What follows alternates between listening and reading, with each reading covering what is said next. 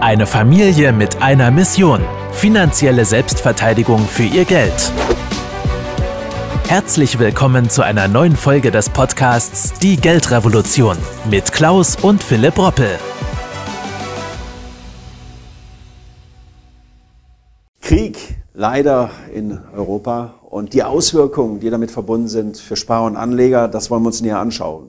Nervöse Börsen, steigende Preise und vor allen Dingen geopolitische Konflikte sind aktuell das Geschehen und die Mischung aus Krieg in Osteuropa und einem anhaltenden hohen Inflationsdruck sorgt natürlich für große Bedenken an den und Verunsicherungen an den Kapitalmärkten. Zumal die Hoffnung auf rettende Notenbanken in geldpolitischen Fragen praktisch bis zur Zeit zumindest aussichtslos ist. Fakt ist, dass ja, das Ganze derzeit eine absolut toxische Kombination meiner Meinung nach ist, die sich da für die Weltwirtschaft und natürlich auch die Märkte leider zusammenbraucht. Wir wollen uns da jetzt mal im Folgenden einmal drei Auswirkungen anschauen, die der Einmarsch Putins in die Ukraine für uns hierzulande auch dann zur Folge haben kann. Zum einen bekommen die ohnehin schon hohen Energiekosten derzeit nochmal so kräftig, leider Gottes einen Schub nach oben, durch den Angriff Russlands auf die Ukraine, in erster Linie natürlich bei Gas, Heizel und natürlich Kraftstoffen steigen die Preise, aber auch bei Kohle und Strom.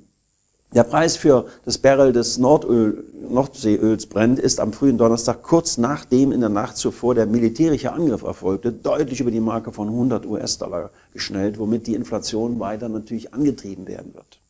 Und fraglich ist natürlich, ob mit dem Krieg die Gasversorgung Europas in Deutschland wirklich nachhaltig und umfassend gesichert ist. In der Vergangenheit läutete übrigens ein explodierender Ölpreis am Aktienmarkt nicht selten einen Bärenmarkt ein. Und nicht nur im Technologiesektor, sondern auch in traditionellen Indizes wie dem DAX in Deutschland und dem S&P 500 in den USA. Und nicht selten folgte daraufhin auch eine Rezession. Fakt ist, dass die jetzige Teuerungswelle eine der stärksten des vergangenen Jahrzehnte ist. Das muss man einfach mal bedenken. Das rührt zum einen daher, dass Energie einen großen Anteil am Warenkorb hat und zum anderen die Preisanstiege aufgrund der aktuellen Ausnahms Ausnahmesituation wirklich extrem sind. Es wird wohl kein Weg daran vorbeiführen, Russland mit Sanktionen leider zu belegen und infolgedessen die Öl- und Erdgaslieferungen in den Westen inklusive den USA abzuschneiden.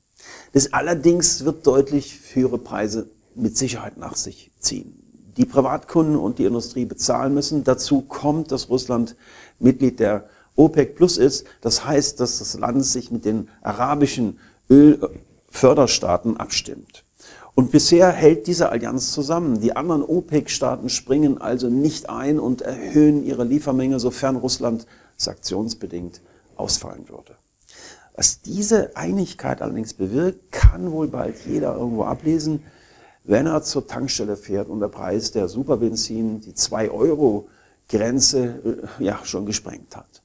Doch nicht nur Privatpersonen werden finanziell mit den Folgen der momentanen Lage zu kämpfen haben, sondern natürlich auch viele Unternehmen, äh, gerade auch hier in, in unserem Land. Sie sehen vor allem äh, eine wachsende Gefahr für das eigene Geschäft und zwar weil viele internationale Lieferketten und Beschaffungsprozesse natürlich nicht mehr so einfach wie vorher standhalten werden.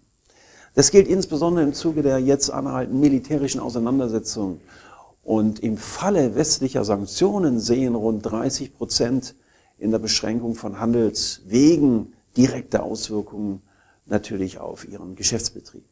So setzte bereits Deutschlands größte Airline, die Lufthansa, seit vergangenen Montag übrigens die Flüge von und nach Kiew sowie nach Odessa am ukrainischen Schwarzen Meer aus.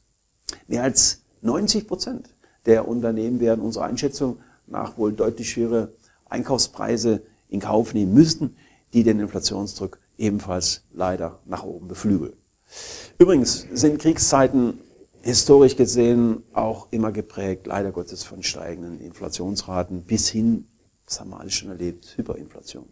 Und da die Bundesbank bereits vor den aktuellen Entwicklungen in der Ukraine eine Inflationsrate von 4% für dieses Jahr vorhersagt, vorhergesagt hat, dürfte dieses wohl nach meiner Meinung deutlich auch noch nach oben korrigiert werden können.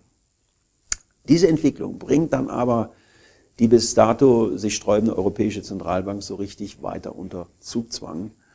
Das ist nicht einfach. Die EZB-Ratsmitglied Robert Holzmann kann sich angesichts der hohen Inflation nun nur noch zwei Zinserhöhungen in diesem Jahr vorstellen. Das wiederum dürfte aber dann natürlich dann auch sich Auswirkungen auf die Aktienmärkte haben.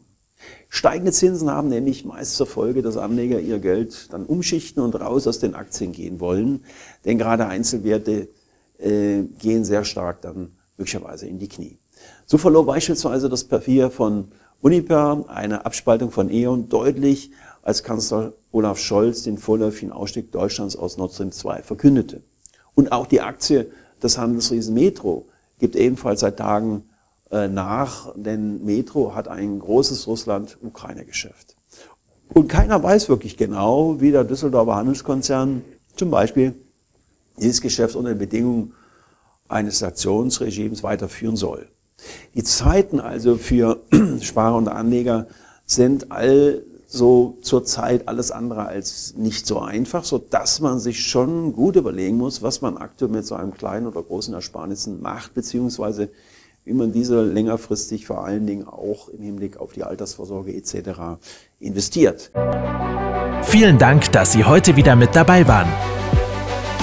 Wenn Ihnen gefallen hat, was Sie gehört haben und Sie wissen wollen, ob wir auch Ihnen beim Aufbau und Schutz des eigenen Vermögens helfen können, dann besuchen Sie www.klaus-roppel.de/podcast und buchen Sie einen Termin zum kostenfreien Erstgespräch www.klaus-roppel.de/podcast. Die Veröffentlichung dieser Podcast-Folge der Geldrevolution richtet sich an Privatanleger, Selbstständige und Unternehmer. Im rechtlichen Sinne handelt es sich hierbei um eine Werbemitteilung und die wiedergegebenen Informationen sowie geäußerten Meinungen wurden mit großer Sorgfalt recherchiert. Die enthaltenen Informationen und Einschätzungen stellen keine individuelle Anlageberatung oder sonstige Empfehlung dar. Im Wandel der Zeit sind historische Wertentwicklungen kein Hinweis für zukünftige Renditen oder Ergebnisse. Die in dieser Podcast-Folge enthaltenen Inhalte im Rahmen der Finanzbildung dürfen ohne schriftliche Zustimmung unsererseits nicht weitergegeben und verwendet werden.